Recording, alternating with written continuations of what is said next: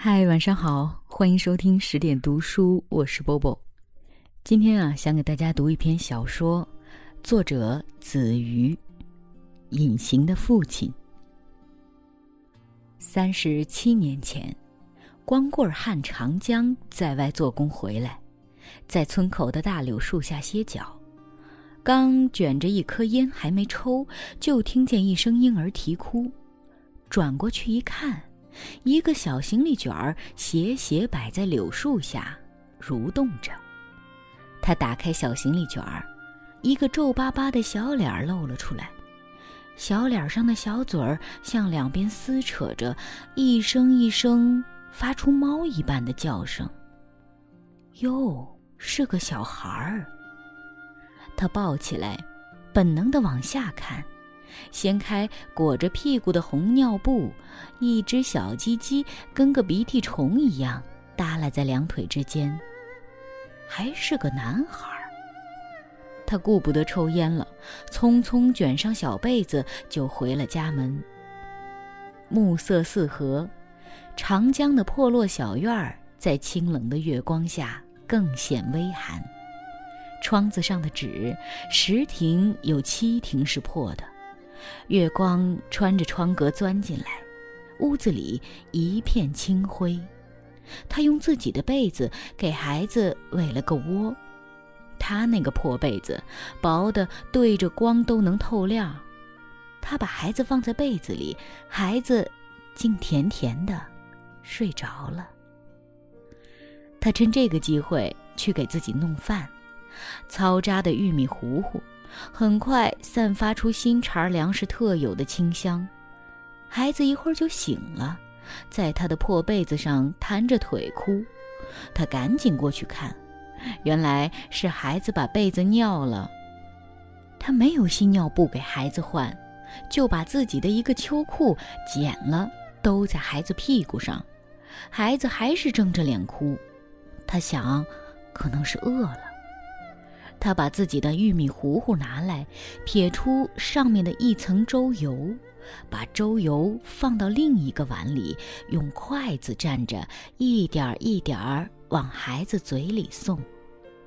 孩子的小嘴碰着食物，贪婪地吮吸着。他乐了，这是他活了四十年第一次近距离地接触另一个生命，他那么鲜活，那么柔软。带着热气。他没喂过孩子，他是老光棍儿，四十岁了，连媳妇儿都没娶过。但他见过自己的弟媳妇儿弄孩子，孩子吃上了食物，得到了极大满足，星星的睁开了小眼。这孩子实在算不得一个漂亮的孩子，眼睛细小，嵌在一个狭窄的脑门上，显着很不大气。鼻子也小，两颊又长得很舒展，颧骨又高凸着，小小的鼻子孤零零地立在那片开阔地带，显得又挺空落。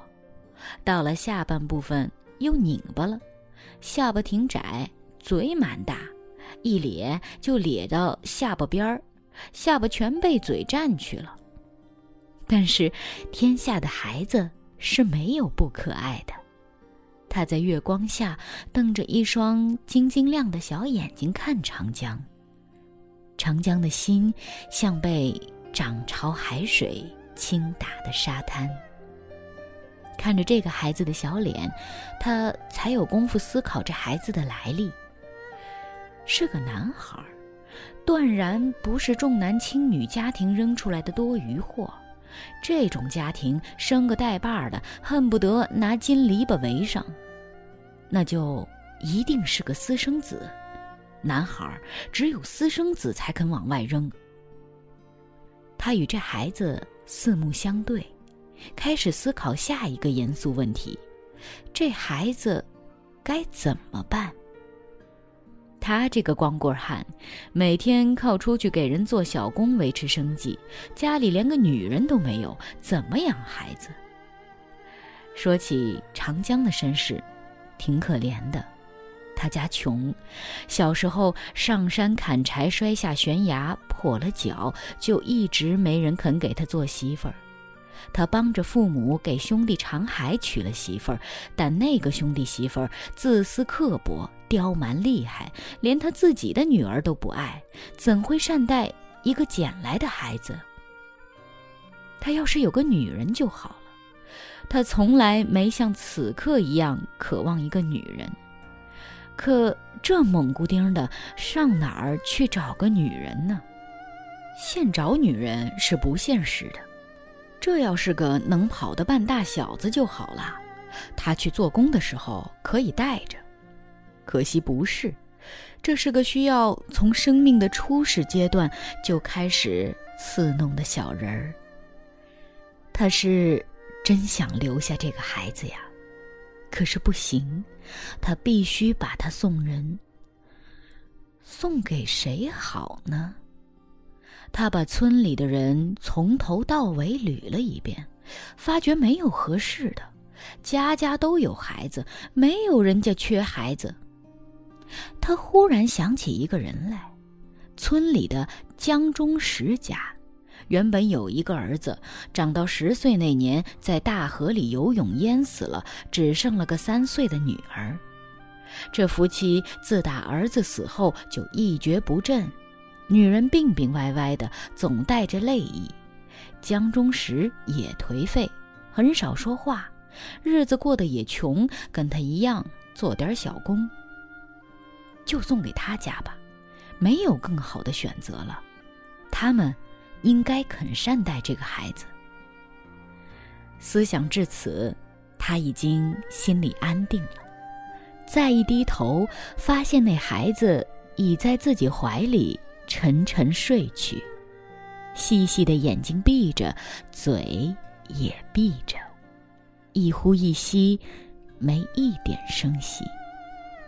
他不敢睡，在炕上一直坐着。月亮升上中天，他就那么瞅着这个孩子，孩子的身体变得暖暖的，那暖意直接传到他的身上，他觉得好舒服。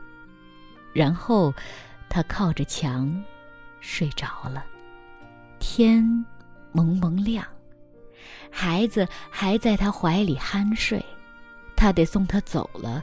他不希望任何人知道这个孩子的来历，不能知道这孩子是捡来的。必须在江家开门前神不知鬼不觉地放到他们门口。再晚点儿就不行了。他忽然变得很舍不得。这一夜，两人彼此依偎，像是有种微妙的情愫在两个人之间暗暗滋生，整个屋子都温暖了起来。他试着小声管着孩子叫了声“儿子”，然后发现自己吓了一跳：“天哪，儿子啊！”他一辈子没喊出这么动听的字眼儿。可是，还得送走。踏着细微的晨光，他出了家门，蹑手蹑脚走到江家门口。江家的破木门，青灰色的，那是木头经年久晒成线的灰败感，破落，寒凉。他把孩子放在门口，躲到一边的墙角看着。他想好了，江家要是不要这个孩子，他还要回来。他背着他去做工也好，要饭也好，都行。大概过了十多分钟，江家的媳妇儿开大门，手里端着个尿罐子。他一眼看见这孩子的时候，尿罐子里的尿差点没泼洒出来。他重复了长江出狱这孩子那一套流程，抱起来。先看脸，然后向下打开尿布。看完尿布，急匆匆裹上被子，又东张西望了一下，赶紧关上大门，就回去了。长江跑到那个门前，只剩下了一个尿罐子，罐子里的尿轻轻晃动着。他心里有了底，估计这个孩子有了着落了。他望着那紧闭的大门，自言自语了一句：“儿子，以后这就是你的家了。”他踏着沉重的步子回去，收拾收拾去做工，心里空落落的。这一天也提不起精神来，总想回去看孩子，是不是被江家收下了？会不会又发生什么变故？等到晚上回家，他迫不及待溜到江家门前，只见江家里面人头攒动，村里几个妇女在那儿叽叽喳喳。他抓过一个，问江家发生了什么事儿。那个妇女说：“哎呦，江家从外乡抱来个孩子，说是远房亲戚家生的，儿子太多，养不起。”他心里落了底，心想这江家也算聪明，知道给孩子一个体面的身世。他又高兴又难过。他有点后悔了，这孩子是他的，老天爷送给他的，他又转送给别人，是不是违了老天爷的意？可后悔也没用了，送出去的孩子，泼出去的水。他回了家，抱着那个透亮的被子，直坐了半夜。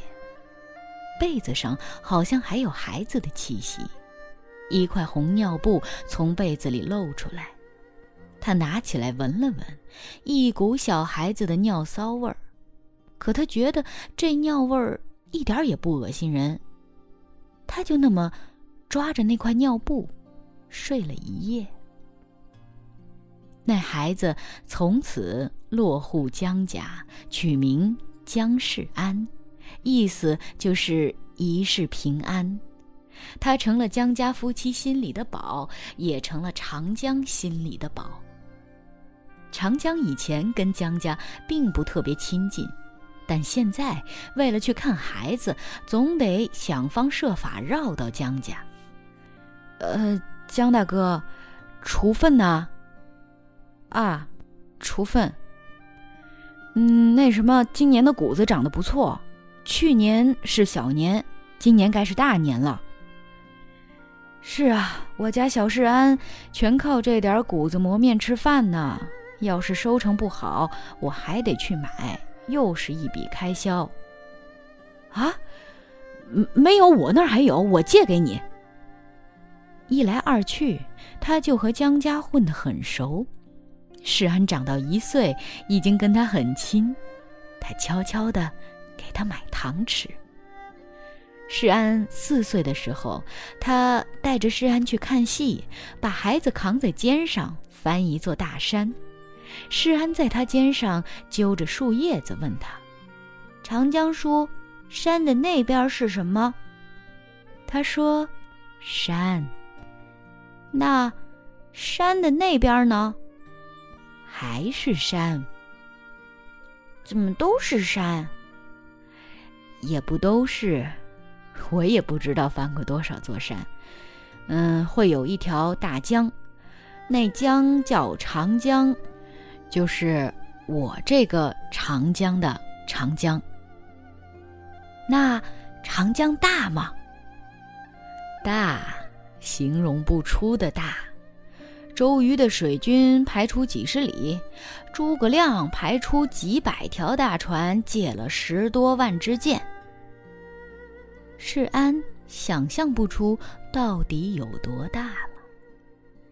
世安七岁上学，每天早晨背着小书包，呱嗒呱嗒走过门前，长江都在心里喊一声“儿子”。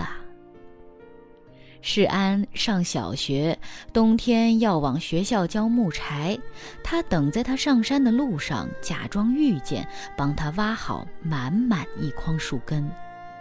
长江跟世安亲，江家人也不疑有他，只以为这是一个老光棍儿对一个小孩的渴望。江家穷，也吃不起肉，他就上山用铁丝套兔子、套山鸡，套到后就用一根扁担挑下山给江家送去，一路上高唱着民歌。他喜欢诸葛亮，虽然他的人生轻的不如诸葛亮扇子上的一根羽毛，可想象里他是英雄霸王、猛将军师、运筹帷幄、纵横天下。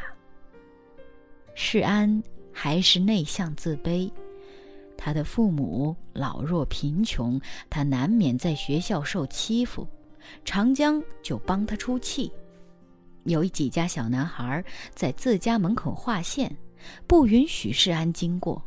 世安想回家，要么攀左边的山，要么趟右边的河。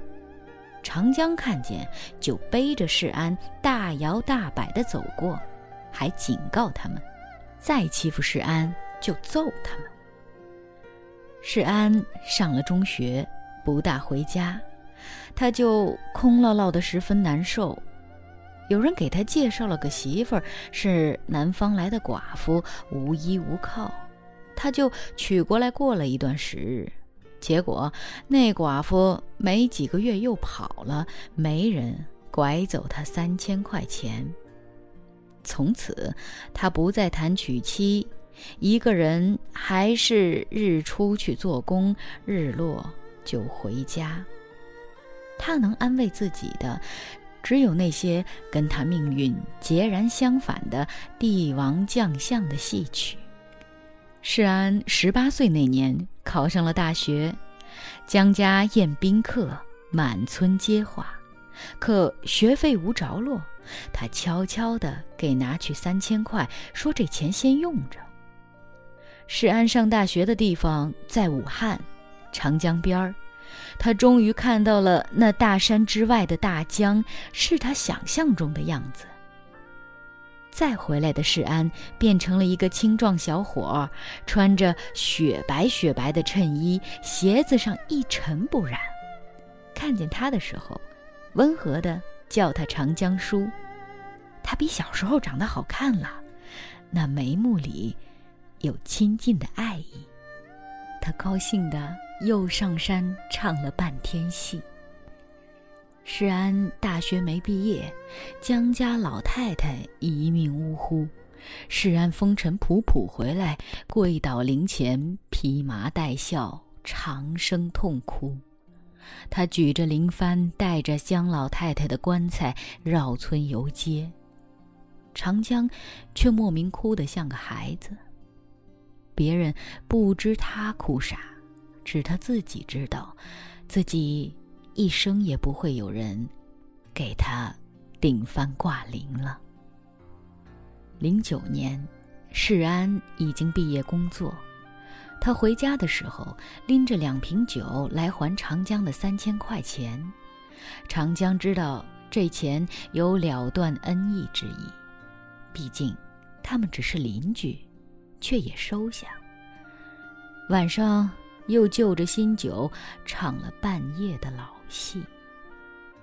长江日日渐老，出去做工也不再有人愿意用，就在家伺弄那几亩田地。他和江中石老汉成了一对儿，两人经常在一起唠嗑。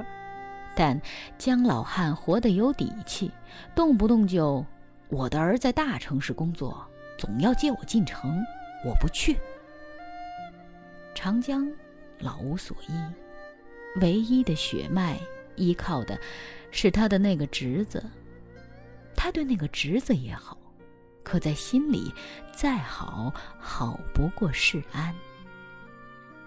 又过了几年之后的春节，世安带着妻女回乡，花团锦簇的一家人成了山村一景。他这次回来是要把老父接到城里安度晚年的。老父已老，再无人照料，恐生意外。他临走前想看一看长江，他拎着两瓶好酒，叩开了长江的门，却发现小院寥落，泼泼洒洒的月光清白如银，小屋里灯亮着。他发现。长江躺在炕上，脸上带着安详的笑容，像睡着一样，手里抓着一块皱巴巴的红布。长江去世了，死在一个举家团圆的日子。世安一点儿也不害怕，他拿起那块红布。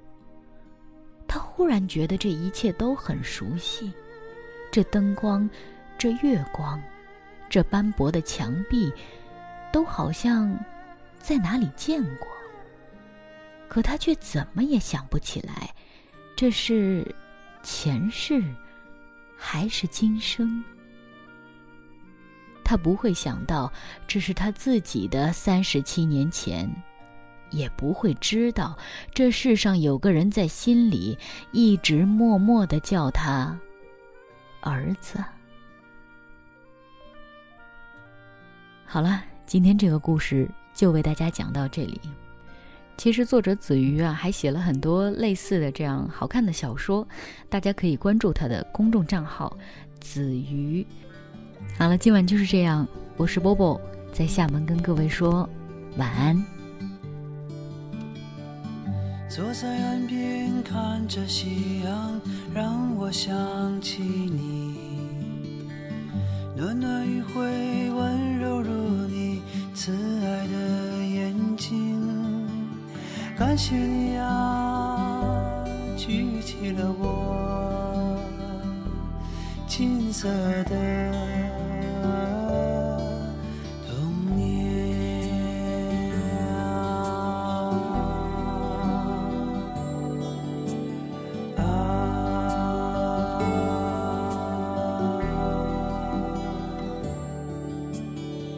什么时候开始忘记讲给我的故事？